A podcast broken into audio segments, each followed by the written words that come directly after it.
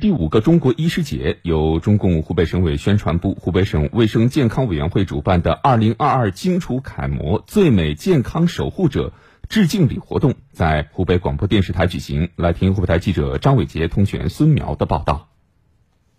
在第五个中国医师节到来之际，让我们一起向楷模致敬。今晚，让我们一同走进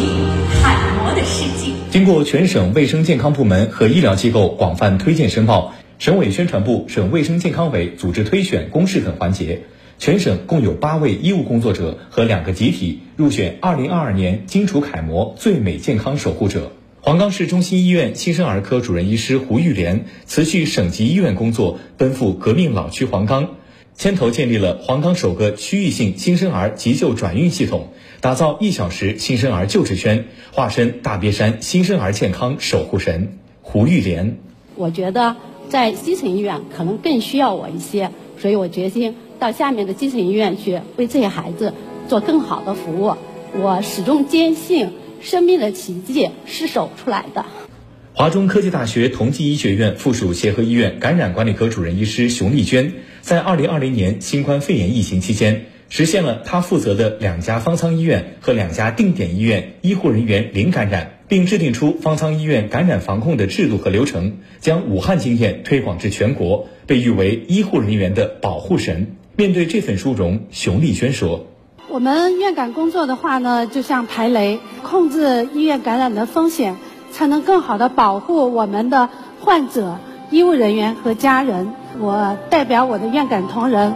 衷心感谢大家对我们感控工作的关心、支持和认可。襄阳市疾控中心急性传染病防治科主管医师姜光炯是获奖者中最年轻的一位，也是流行病学国家级师资团队成员。两年多来，他不惧危险，先后赶赴全国多地溯源疫情传播链条，为全国疫情防控贡献湖北力量。